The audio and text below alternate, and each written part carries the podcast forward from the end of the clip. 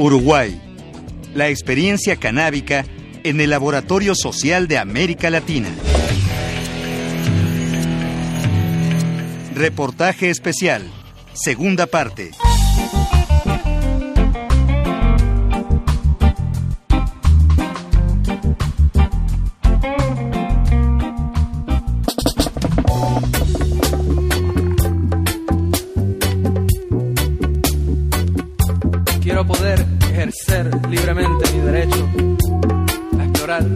Propia conciencia.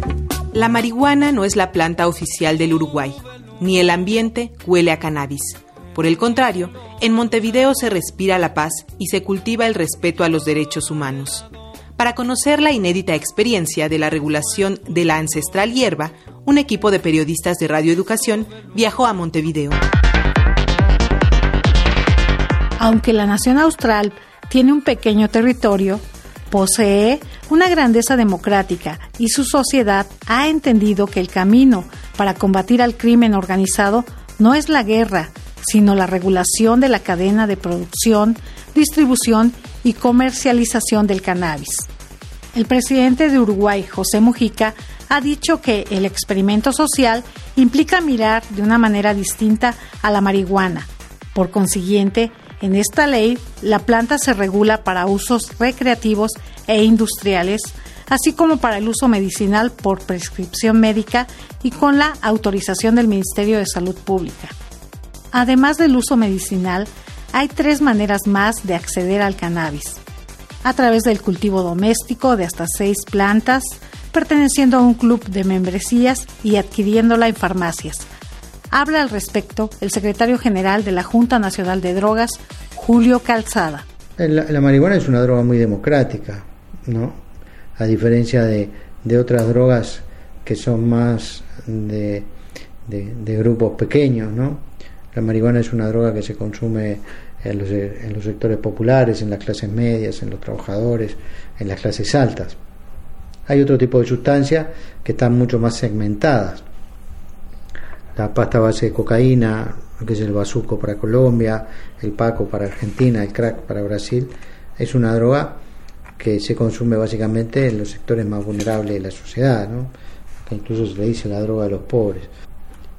La situación de los usuarios del cannabis es una, es una situación compleja porque son personas que no necesariamente eh, tienen comportamientos y conductas de riesgo, pero que se ven expuestas en la medida en que no existía en el país acceso legal al cannabis, se veían expuestas a entrar en relación con todo el conjunto de las organizaciones criminales. Esta ley establece mecanismos de acceso legal a una sustancia que es de amplio consumo, que está muy legitimada desde el punto de vista social.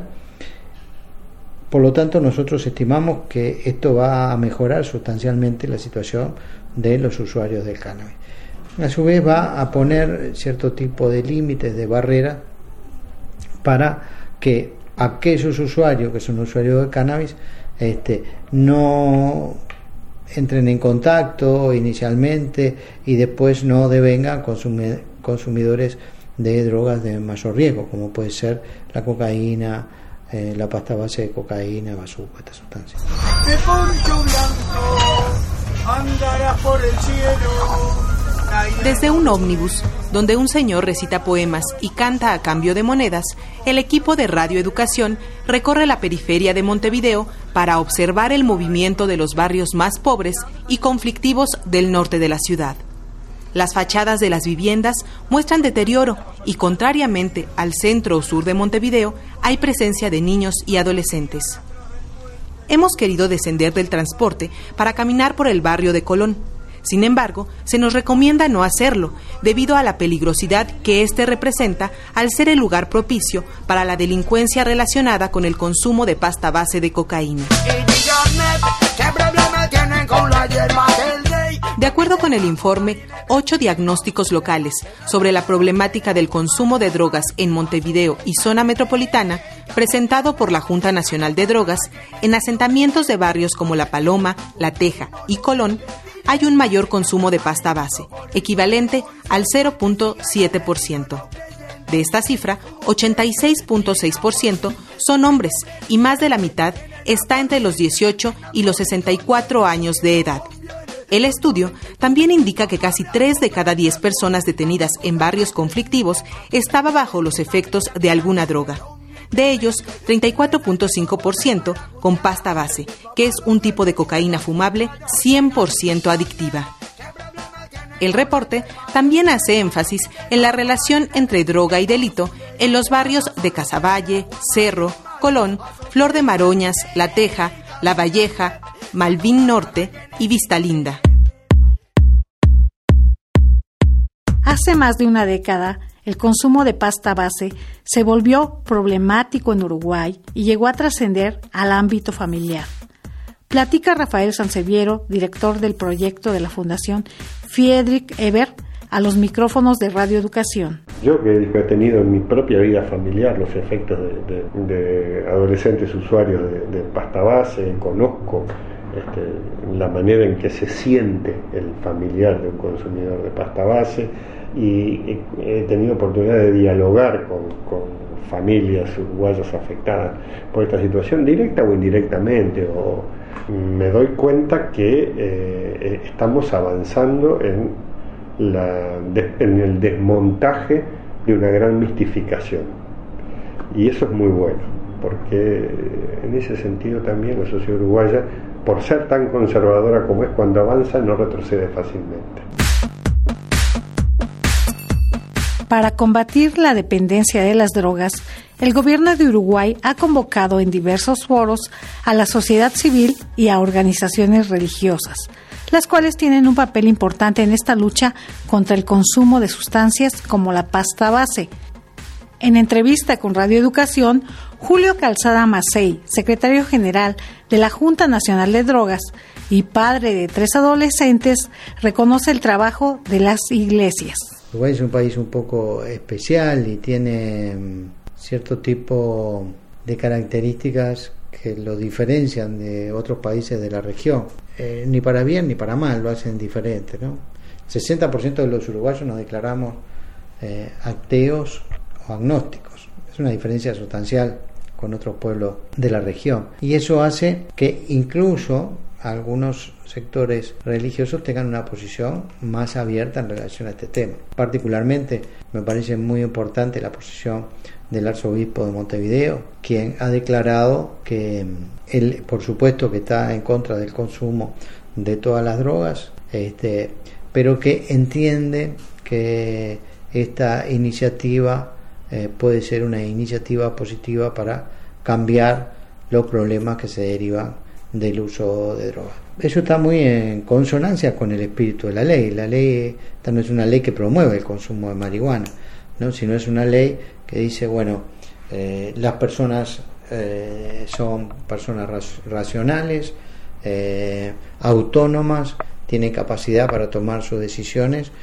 y más allá de que el Estado esté en acuerdo o en desacuerdo con que consuman marihuana, la van a consumir.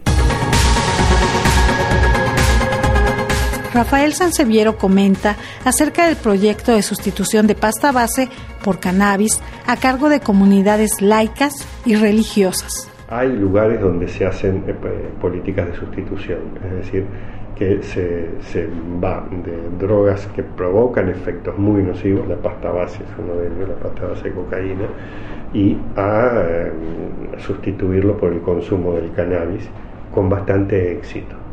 Este, y es verdad que en nuestro país hay comunidades terapéuticas laicas y hay comunidades terapéuticas este, con una fuerte presencia de sectores religiosos que afortunadamente eh, no sustentan, o algunos sí, pero hay otros que no, no sustentan eh, estrategias de naturaleza prohibicionista, es decir, de privación absoluta, sino eh, lo que bueno, en, el mundo mm, de la medicina se conoce como estrategias de reducción de riesgos y daños, es decir, a ayudar a que las personas asuman sus propios riesgos sobre la base del conocimiento de los daños que produce ciertas formas de consumo, ciertas sustancias, y a partir de esa toma de conciencia y ese acompañamiento pasen a administrar sus consumos de manera que los daños sean los mínimos. Esto tiene que ver con, toda una visión de, la persona y del ser humano, ¿no?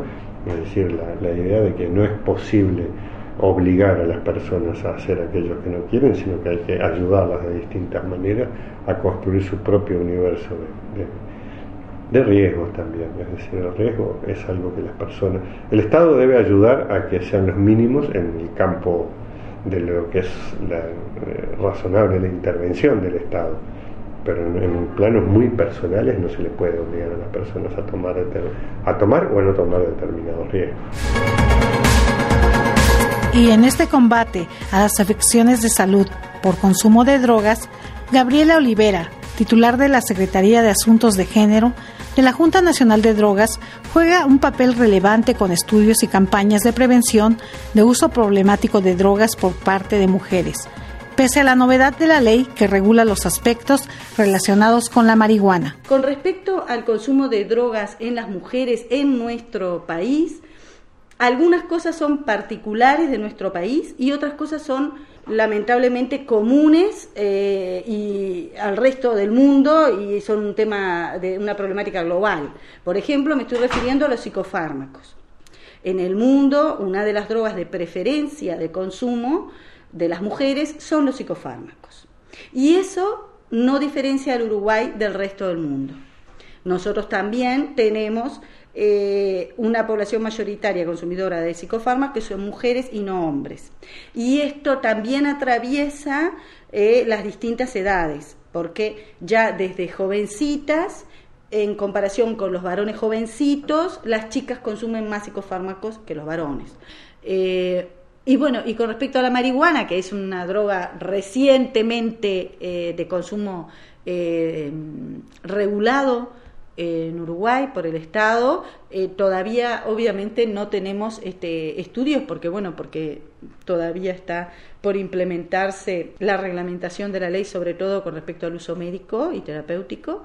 Entonces, eh, eso tendremos que evaluarlo eh, dentro de un tiempo, pero igualmente eh, tenemos que realizar campañas informativas de sensibilización y programas específicos de prevención para el consumo de determinadas drogas en mujeres. Uruguay, la experiencia canábica. Radio Educación.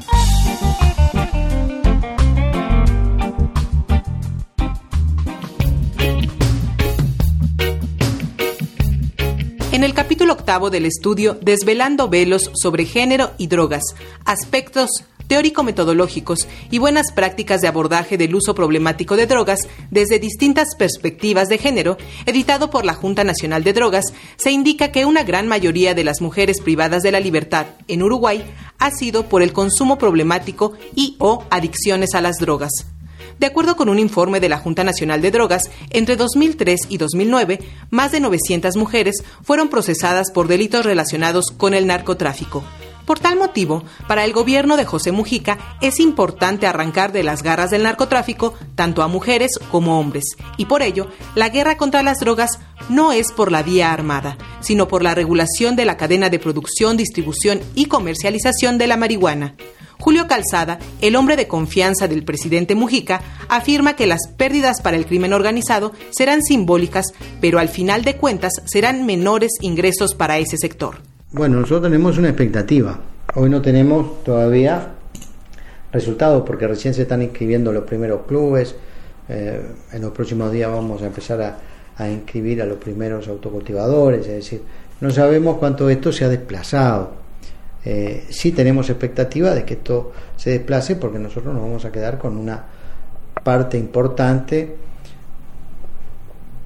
de la torta del mercado de drogas. Entonces, este, vamos a, a competir con el mercado negro eh, en, este sentido. Eh, pero hoy no, te no es imposible darte un dato de cuánto han perdido. Te puedo decir que a futuro cuánto nosotros tenemos estimado que van a perder. Y nosotros, para una realidad que siempre es importante remarcarla, como es Uruguay, un país de 3.300.000 habitantes, ¿no? que no es un mercado importante para nada, ¿no? este, si, si, bueno, si ustedes se vivieran, si vinieran a vivir a, a Uruguay y quisieran vivir de producir guacamole, no, no van a poder vivir porque es un país muy pequeño, ¿no? Entonces, no, no es un gran mercado, pero para este pequeño mercado 30 millones de dólares es una cifra muy importante. Si logramos que miles y miles de usuarios, ¿no? que antes se vinculaban con los mercados criminales, se dejen de vincular con ellos, vamos a, generar una alternativa ¿no? de, de buen vivir, una alternativa más saludable para miles y miles de personas que antes tenían vinculación con este mercado negro. Jorge Hernández Tinajero, presidente del colectivo por una política integral hacia las drogas AC, considera que la regulación uruguaya, más que una legislación para combatir al crimen organizado, es una medida sanitaria. Porque es una medida de salud pública. No es el mismo problema que tenemos aquí en términos de violencia y de mafias. ¿sí? Aun cuando el gobierno uruguayo dice que quiere quitar el control de ese mercado al crimen organizado, probablemente eh, no termine con el crimen organizado, no lo creo. No sé hasta qué grado realmente pueda quitarle el control, pero yo creo que sí puede ser un buen competidor. Es decir, ¿no? Una buena, porque aquí el asunto es que la idea es que el usuario le convenga estar en la formalidad, donde hay ayuda, institucional, en donde, en donde hay servicios de salud, en donde hay garantías y calidad, en donde tiene derechos. ¿sí? Entonces, es un experimento muy interesante. Osvaldo Rodríguez, presidente del Club Canábico El Piso, indica que las tareas de rehabilitación contradicen el espíritu de libertades. La letra escrita, la letra grabada con fuego es esa. Uno la lee y realmente no, no, no, no encuentra, no es una ley que te quiera dar libertades, ¿está? Sino lo que, lo que quiere es regular y competir con, con, el, con el narcotráfico. Si, si uno le lee la letra fría, puede ser tomada como una cosa muy, muy eh, prohibitiva, ¿no? Este, no, no, no apunta tanto a la libertad. Eh, si uno lee ya el artículo 1 de la ley, eh, realmente lo, lo, lo, que, lo que quiere es un poco, hasta menciona el tema de rehabilitar a los usuarios problemáticos de cannabis yo no sé, digo, no, no he visto muchos que haya que rehabilitar de usuarios de cannabis. Este, generalmente hay gente bastante tranquila que se toma las cosas con, con un buen tono. En el ámbito medicinal, la Nación se ha preparado realizando diversos foros para contribuir a un estudio profundo acerca de las aplicaciones y usos de la planta en enfermedades degenerativas en el control del dolor y de acompañamiento en enfermedades terminales. Uno de esos eventos fue organizado por la Fundación Friedrich Eber. Hay una novedad, nosotros organizamos un, seminario en marzo de este año sobre las experiencias internacionales del uso para fines medicinales del cannabis. Fue un evento extraordinario donde participaron expertos y expertas de 12 países este, de Israel, de Suiza, de la República Checa, de España, de Holanda, de varios estados de Estados Unidos, de Brasil, que vinieron y volcaron a, la comunidad académica uruguaya un conjunto de saberes que se están este, produciendo en este momento sobre el uso medicinal, lo cual disparó inmediatamente el interés de, la comunidad académica uruguaya y disparó también el interés de, de sectores vinculados a las industrias del medicamento. Es decir, yo creo que nosotros estamos avanzando muy rápidamente en terrenos donde ya eh, resulta más difícil revertir un, proceso social, cultural y, y económico de estas características. Por su parte, Diego Pieri, de la organización Pro Derechos, habla de lo que su club podría experimentar en el área medicinal. Y la idea es cuando tengamos una producción más grande de utilizar eh, no las flores que son las que se usan eh, específicamente para el consumo recreativo, sino todo el resto de, hojas, tallos que se pueden usar para extraer cannabinoides mediante tinturas, o sea, generar aceites, tinturas y alcoholes con extracción de, de, los cannabinoides que pueden servir como, como, calmantes de dolores, de uso, de uso en la piel este, y otros derivados que eso sí este, ahí podríamos sí encontrar alguna aplicación de, uso específico, ya es concreto, que tiene eh, aspectos medicinales, por ejemplo, los dolores en Uruguay es muy normal que la gente tenga dolores de espalda y bueno, y eso nos puede ayudar. Involucrar ya con aspectos específicos de usos medicinales en, en algunas dolencias que como puede ser glaucoma, cáncer y terapias del dolor, para los cuales bueno ya ahí requeriría todo un asesoramiento médico y toda una, una, una experticia con, con la cual no contamos y bueno, queremos también ser responsables en eso.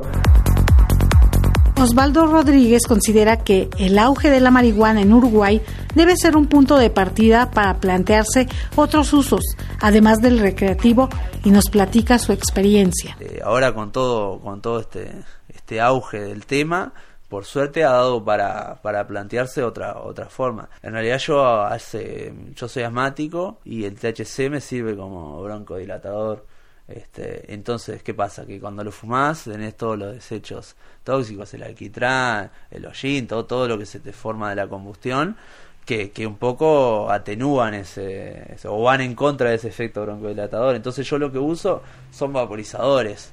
Que, que acá no hay, ahora se están trayendo algunos pero muy rudimentarios pero son cosas que la tenés que conseguir eh, mismo en Holanda o en otros lugares de Europa porque realmente no hay una cultura, una cultura de eso. La vaporización sí es una, una forma, este, una forma, una vía rápida este, de consumir el cannabis y muy, muy sana, sobre todo para los que tienen problemas eh, pulmonares. También el tema de puedes hacer comidas, la cocina canábica que le dicen, este, eh, de todo. Yo nunca los probé, lo voy, lo voy a mencionar simplemente porque sé que existe, pero hay hasta supositorios, supositorios de cannabis. Así que, o sea, hay diferentes vías, hay cosas para aprender, hay un montón, pero yo a lo que voy es esto, que realmente el conocimiento de lo que es el cannabis está en la gente que lo viene plantando hace tiempo. Entonces, si, si, si se desoye a esa gente, si luego se termina regulando, reglamentando por otro lado, se va, termina siendo una cosa muy técnica que no se ajusta a la realidad. Estaría bueno que se pudieran ofrecer vaporizadores, que, que se pudieran eh, hacer inversiones, que eso es, un vaporizador, por ejemplo, es una inversión en salud. A mí me ha, resultado eso, ¿está? Realmente, digo, yo me he comprado, por ejemplo, hace, hace un tiempo me he comprado uno de los buenos, sale más de 500 dólares, y uno dice, paga más de 500 dólares, pero es una máquina buena, que sabes que realmente no está, te, te va a permitir no fumarlo, e ingerirlo de otra manera mucho más sana, este, y, y, todo eso es cultura que la vamos a tener que ir, a, ir haciendo de a poco. Uruguay, la experiencia canábica. Radio Educación.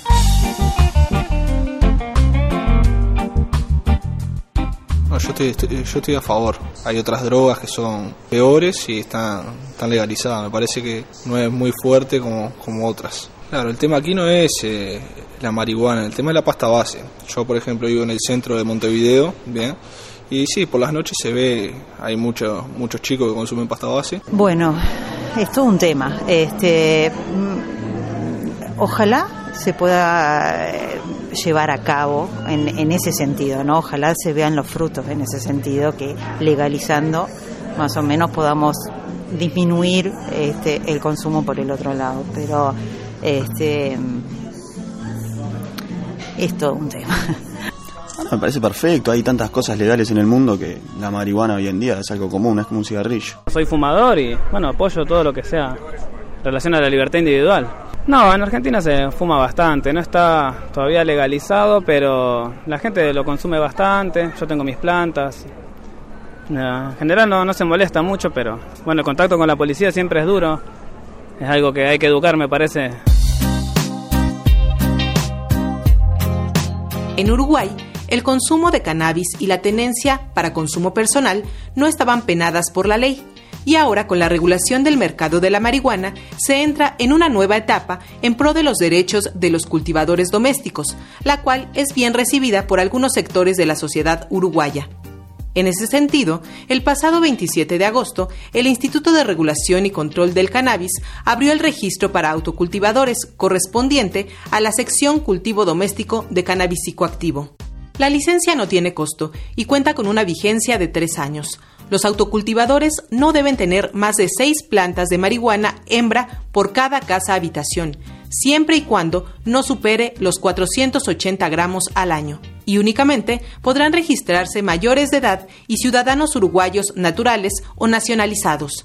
Sin duda alguna, el cultivo y el autocultivo son las piedras angulares de la regulación uruguaya que más atraen la atención, asegura Jorge Hernández Tinajero, politólogo mexicano y presidente del colectivo por una política integral hacia las drogas.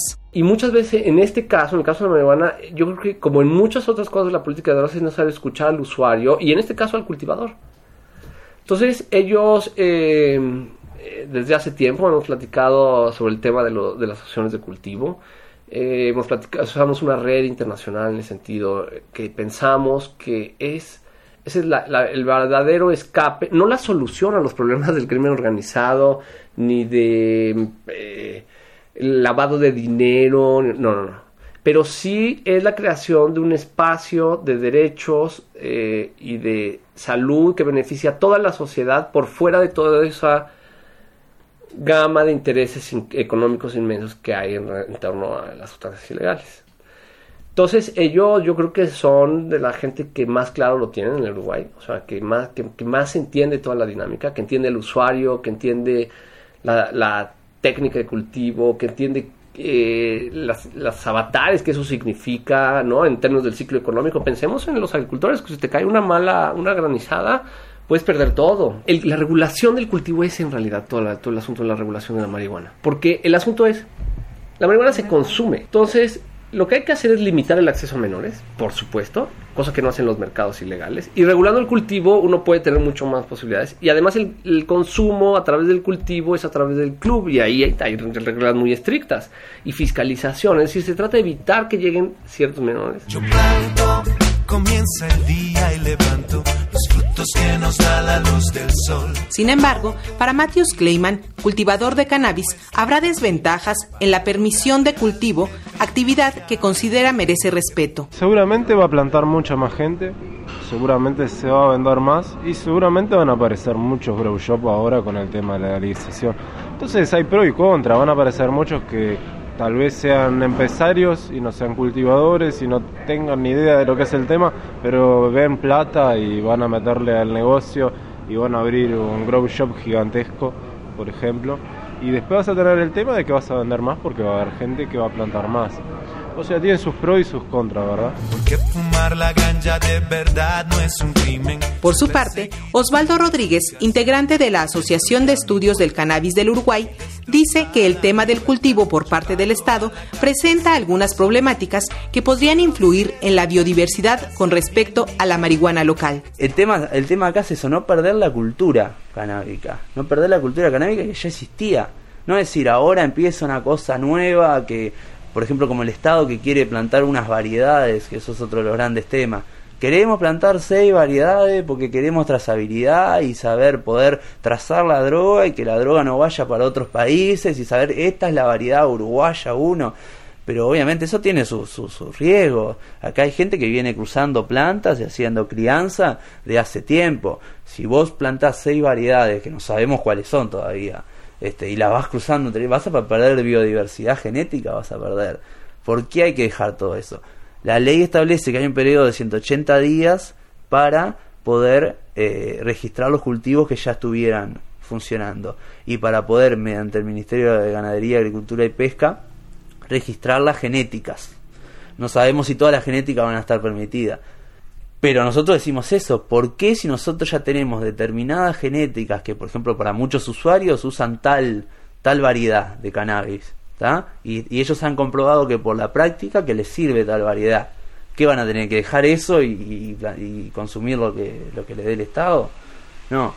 Entonces, hay un montón de, trabas y de cosas que lo hacen lo hacen muy muy complejo y muy arbitrario muy arbitrario es así muy asimétrico es que yo no quiero comprar yo solo quiero cultivar para el equipo de periodistas de Radio Educación, la experiencia canábica en el Laboratorio Social de América Latina pasa necesariamente por el conocimiento de la piedra angular de la regulación uruguaya, el cultivo. En Montevideo existen tiendas de cultivo que expenden semillas de cannabis. Hay algunos locales establecidos como Urugrove Shop o virtuales como Semilla Mística, entre otros. En esos sitios se puede adquirir abono, fertilizantes, lámparas, sustratos, material de cultivo y macetas, así como asesoría para un buen cultivo de la planta. Sin hacer una apología de la producción de marihuana para consumo personal, el equipo de radioeducación conversa con Damián Collazo, del Club Canábico El Club, que significa Cultivando la Libertad, Uruguay crece. Cuando uno este, quiere cultivar marihuana, lo primero que tiene que hacer es conseguir la semilla. En Uruguay, la semilla se puede conseguir o del, de la marihuana del mercado negro o de plantas que hayan cultivado amigos o incluso se pueden comprar semillas desde otros bancos este, internacionales aunque todavía no está del todo clara la forma legal de cómo esto va a ocurrir en el futuro. Eh, una vez que yo tengo la semilla, que es eh, la semilla es esencial en la marihuana porque en la semilla está la calidad del producto final que nosotros vamos a obtener. Una vez que yo tengo eso, tengo que procurar un lugar con tierra, luz, agua este, y el aire adecuado como para que la planta se desarrolle. Puede ser tanto en exterior como en interior. Cuando digo en interior quiere decir cultivando adentro bajo luz artificial y demás que en otros países es muy, habitual.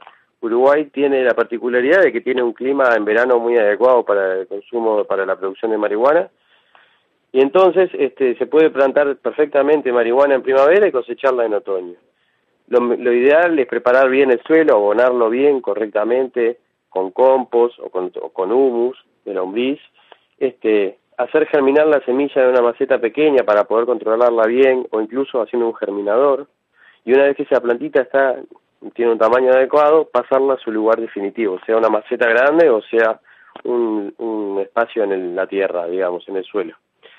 Eh, pero la marihuana tiene la particularidad de que es la única planta que cultiva el hombre anual, que además es dioica. Esto quiere decir que hay tanto plantas hembra como machos, además de las hermafroditas.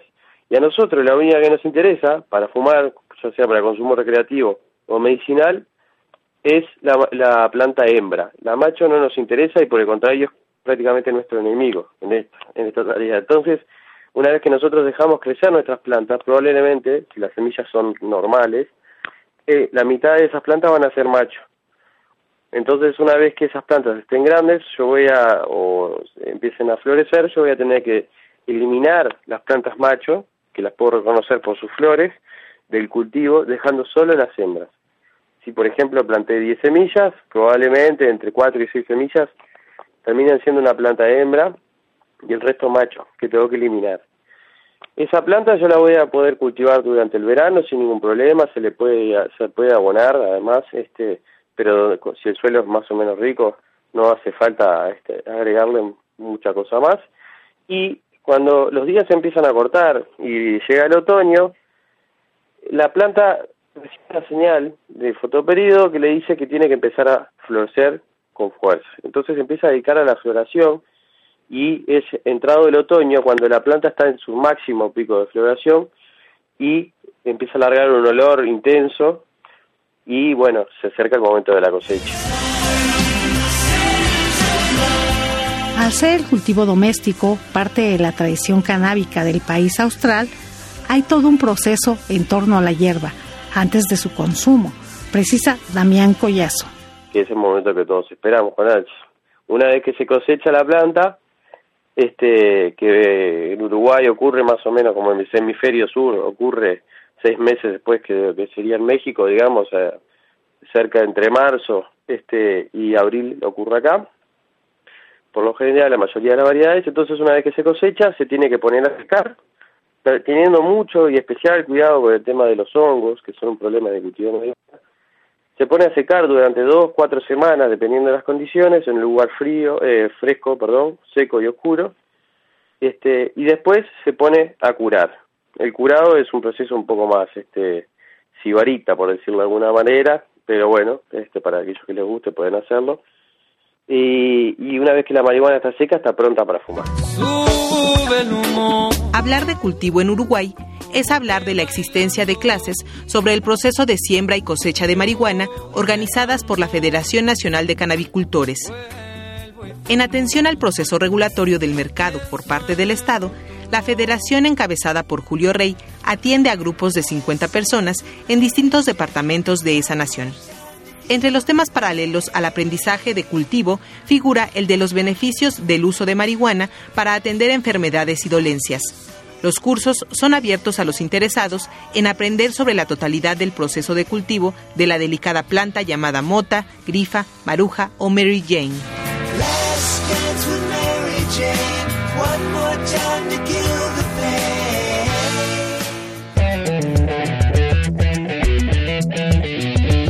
Uruguay, la experiencia canábica. Radio Educación.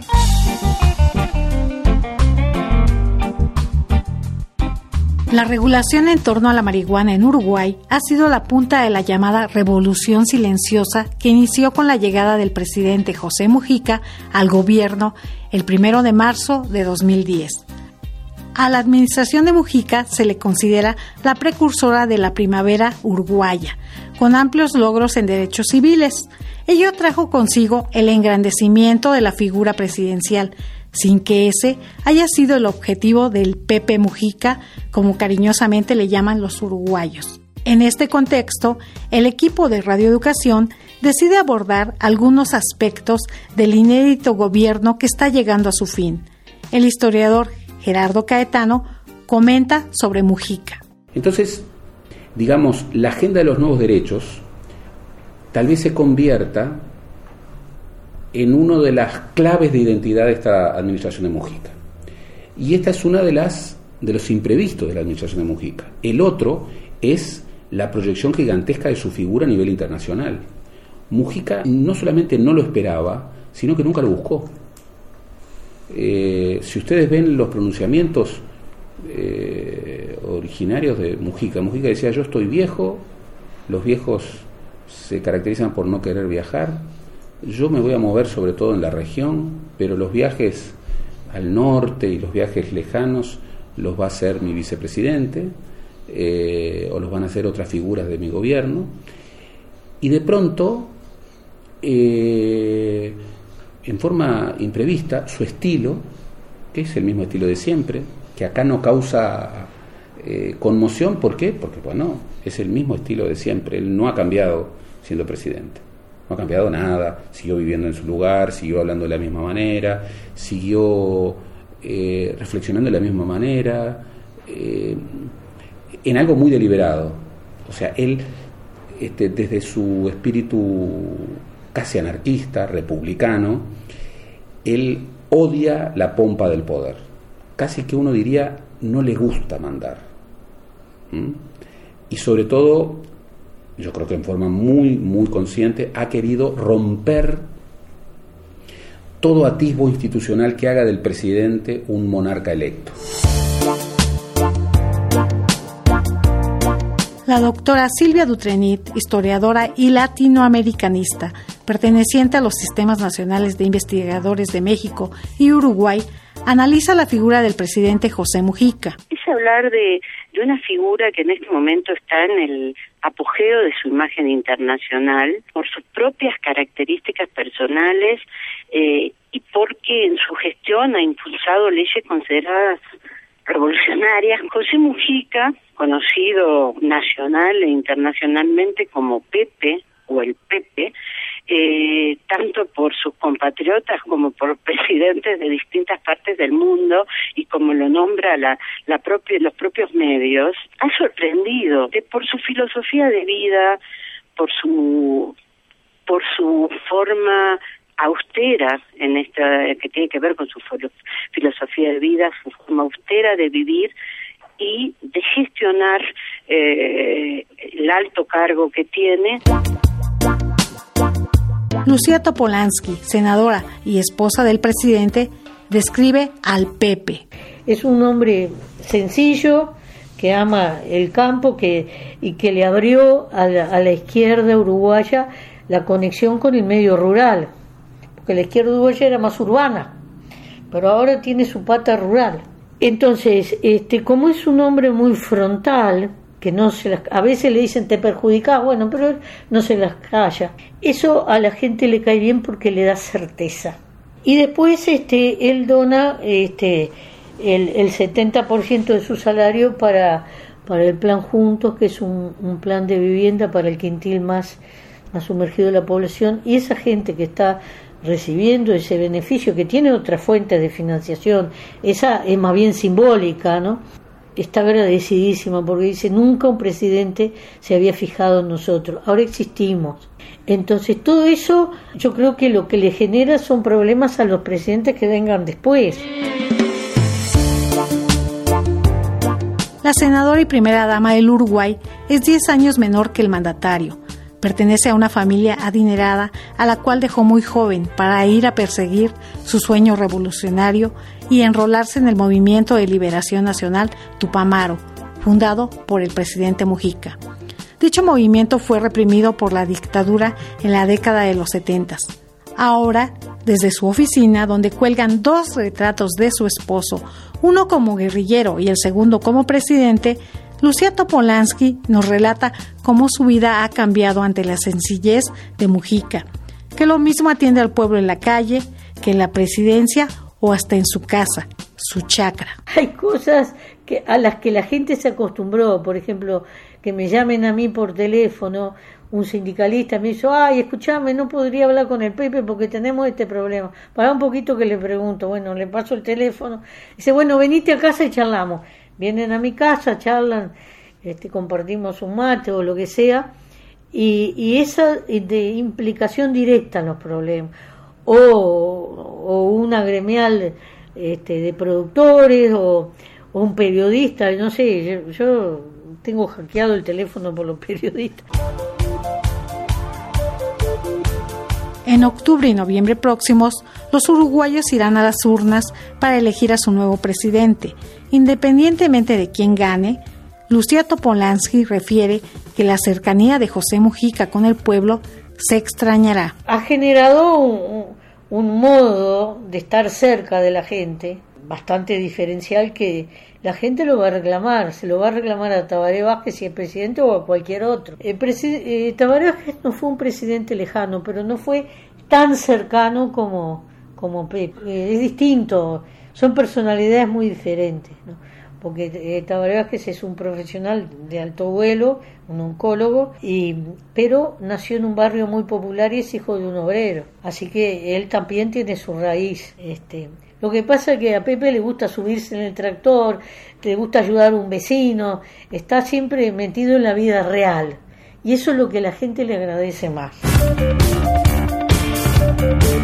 Pese a que el presidente Mujica dejará el gobierno en marzo de 2015, la presencia del PP seguirá vigente, afirma la senadora Topolansky. Entonces, alguna gente ahora está un poco afligida porque siente que se le va un protector, pero yo les he estado diciendo que se queden tranquilos que Pepe va a militar en política hasta que se muera, porque hay muchas formas de estar en la política y de estar desde la realidad y en este momento, como es un, es una persona que tiene su peso en, el país, cualquier gobernante que venga lo va a tener que considerar. Él no se va a ir, no, no se va a meter para dentro de, nuestra casa y quedarse ahí. No, vamos a hacer, nosotros vivimos en una, en una en una chacra, ¿no? Eh, donde se cultivan flores y donde forraje y algunas otras cosas. Y este ahora vamos a hacer una escuela agraria ahí cuando él termine. Y pero no vamos a quedarnos en eso. Él,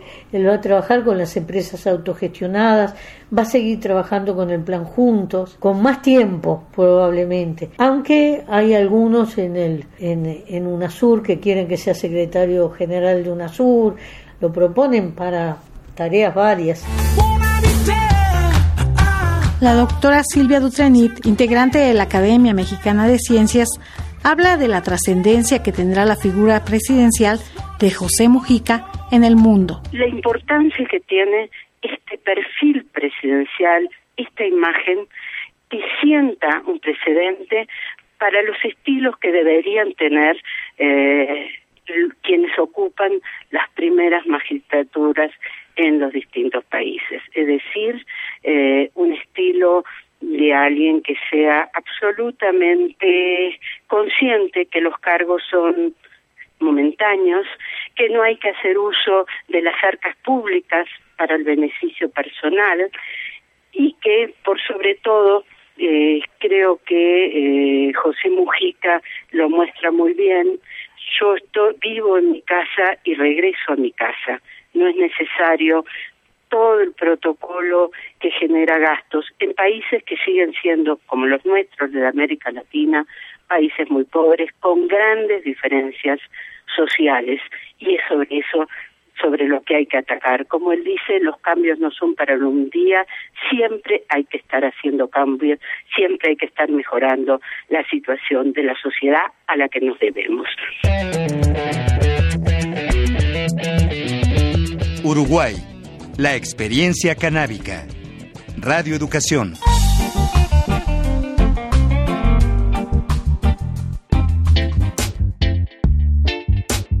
camino a San José del Cerro, donde vive el mandatario, o en una caminata por el centro de Montevideo, el equipo de radioeducación observa que hay propaganda electoral en paredes, columnas y postes que dan cuenta del fervor de la gente por José Mujica. Se lee Pepe, Tabaré y Lucía. Al ser cuestionados acerca de la figura del presidente Mujica, esto es lo que nos comenta la gente de Montevideo. Es una opinión muy positiva, para mí es uno de los mejores presidentes que hemos tenido aquí en Uruguay. No, yo, yo, por ejemplo, estoy a favor de lo que ha hecho más que nada con el país. ¿bien? Creo que está el país yendo para adelante, eh, cada día está mejor. Y por, lo, por como visto, por como habla, es la manera de él.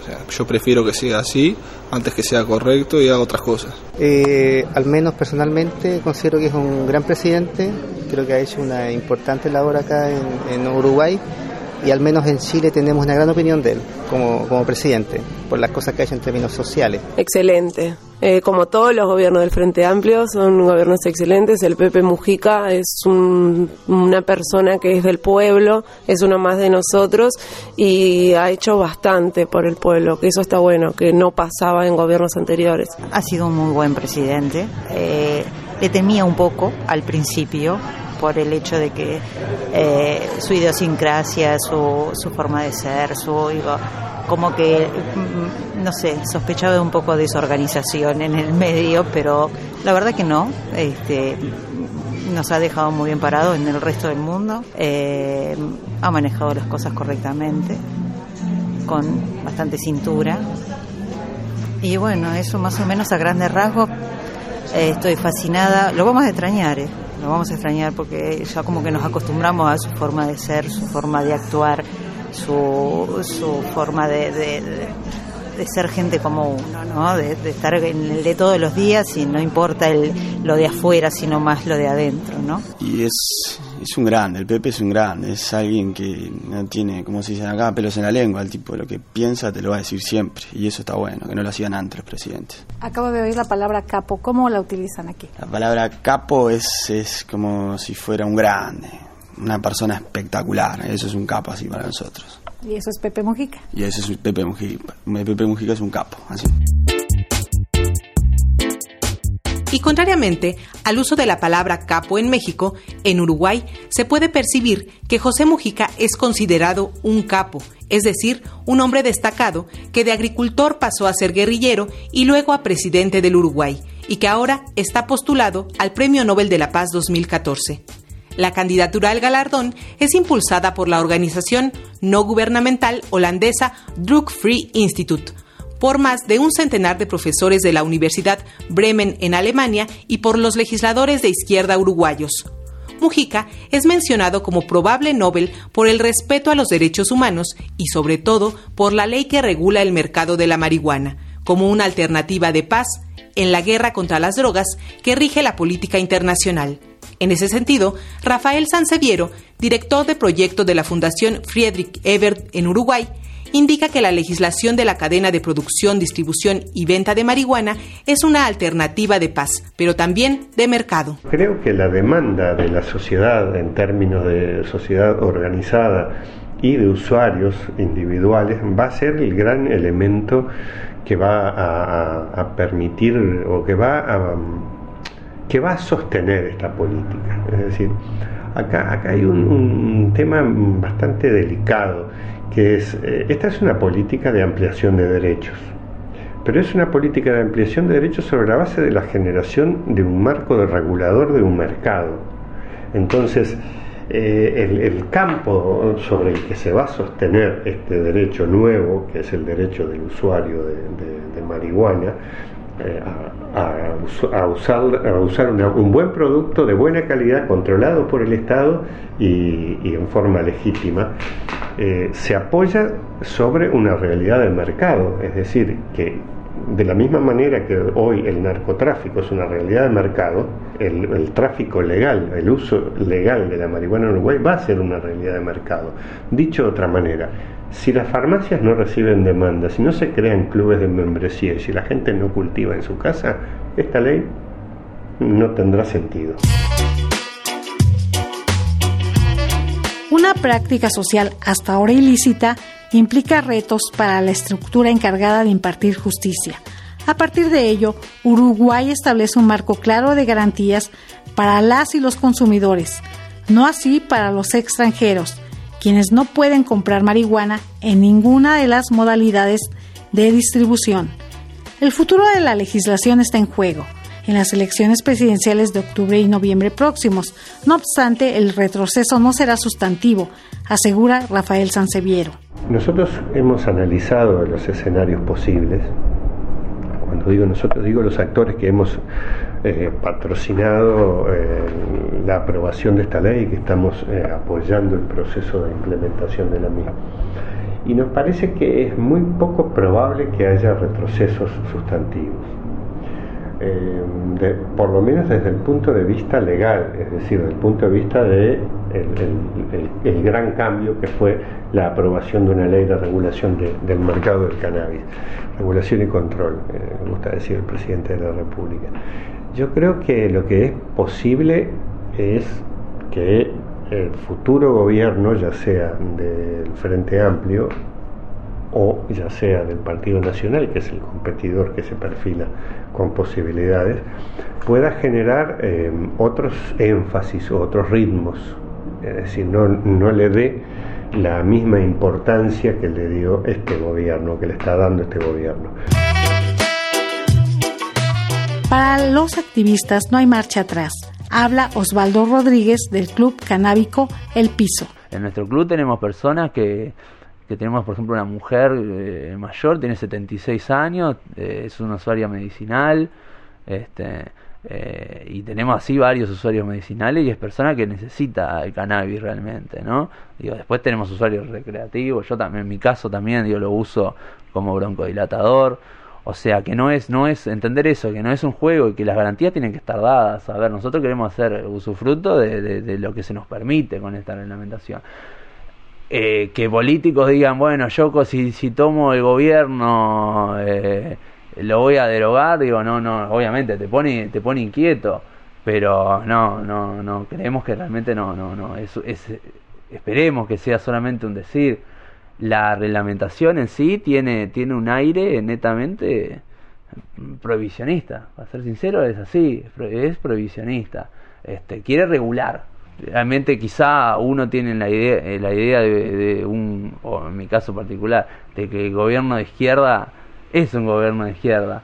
Este, pero esta, esta ley podría haber salido perfectamente del gobierno de derecha, más derecha. Luchamos mucho tiempo por esto, ha tomado una forma que no era la más óptima de nuestro punto de vista, pero es lo que tenemos, ¿viste? Tampoco, eh, es decir, no quiero realmente quejarme porque yo sé que en, otros países de Latinoamérica este esto realmente es una libertad que tenemos acá que no que, es un sueño para otros entonces bueno pero este cumplir con las cosas que, que ellos esperemos que, que, los políticos tengan la seriedad necesaria para cumplir con, con todo lo que está en la reglamentación y tener la flexibilidad y no tomar las cosas realmente a letra de piedra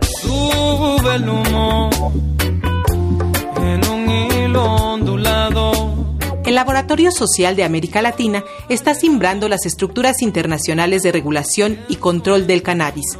Este experimento puede jugar a favor de naciones de la región, donde la guerra contra las drogas causa estragos sanitarios y en materia de seguridad. Uruguay puede ser un país experimento por su escala. Este, a Uruguay en los años 20 le dijeron el laboratorio de los locos, eh, porque ponía leyes avanzadas y veía y, anticipaba. Después perdió eso. Ahora puede volver a retomarlo. Este, aquí la oposición se quejó mucho cuando Mujica dijo, esta es una ley experimental. Eh, es la historia del Uruguay. El Uruguay en sus mejores épocas eh, tuvo leyes experimentales. Y si el experimento sirve, eh, obviamente que no solamente servirá para los uruguayos. Así que bueno, yo amo México, no es un, no son palabras. Tengo hermanos mexicanos, este, y entonces ahí hay un vínculo este, muy asimétrico porque Uruguay es un pañuelito y México es un continente, pero yo creo que el pañuelito puede jugar. Y en ese sentido, este, Mujica, Mujica puede dar un gran aporte. Uruguay, su presidente José Mujica, pero sobre todo su sociedad civil organizada, empujan una nueva perspectiva de derechos humanos para el tema de la marihuana este experimento aún está en marcha y aunque no hay fecha para conocer el reporte final, el Laboratorio Social de América Latina levanta la mano a favor de un cambio de paradigmas. Tengamos en cuenta que hasta hace 6-7 años en los organismos internacionales no se permitía hablar de este tema. Se decía, bueno, ¿de qué vamos a hablar? ¿De cuántas plantas confiscamos? Este, hoy se habla globalmente de otras cosas. México mismo es un país que ha propuesto este, la realización de la Asamblea Especial de las Naciones Unidas sobre el problema de las drogas, que se va a dar en el año 2016 para debatir esto de otra perspectiva. ¿no? Entonces, eh, este, entonces esto de, de, plantearse que el problema de las drogas es, es un tema de salud pública que hay que mirar desde la perspectiva de los derechos humanos, es un tema muy reciente en el debate. Y porque el mundo está cambiando y yo creo que va a cambiar mucho más y mucho más significativamente en los próximos años. Estos son los primeros pasos y seguramente dentro de 10 años o 15 años alguien diga, qué terrible, en el 2014 vivían todavía en la Edad Media. Luego de una noche fría, el equipo de periodistas de Radio Educación siente los primeros rayos del sol el día se vuelve cálido. El invierno dará paso a la primavera, la primavera uruguaya que pretende hacer eterna la experiencia de que en materia de cannabis ninguna ley estará por encima de los derechos humanos.